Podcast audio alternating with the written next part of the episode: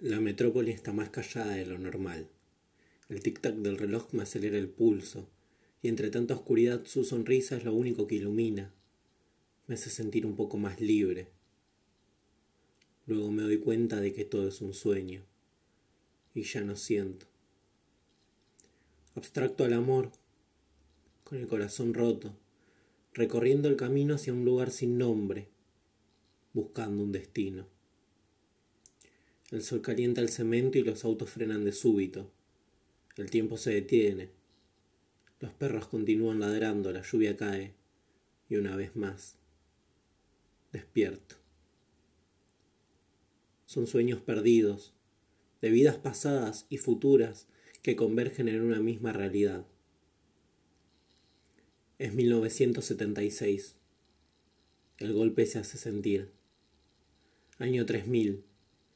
En un auto volador se encuentra el último hombre sobre la tierra con los oídos empapados de música, buscando un amor, obsesionado, mientras, desde la distancia, lo observo. Año 2005. A un niño se le cae el helado. El adulto, sin pensarlo, lo castiga por tirarlo. Una triste manera de juzgar un retoño, sin siquiera haberlo analizado. 6 de julio, el año es incierto. Un adolescente escucha música. Escribe una carta de amor a su exnovia, que está a unos pasos de él. Dice que lo siente y que todavía la ama.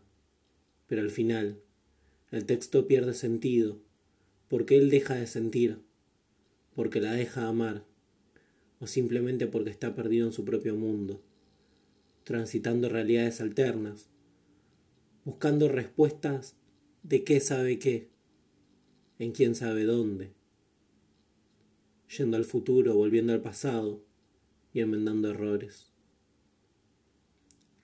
Quizá esto también carezca de sentido. Probablemente ni el mismo escritor lo entienda. Debe ser porque está perdido en sus propios pensamientos. O porque mientras escribía esto me veía a mí mismo haciéndolo.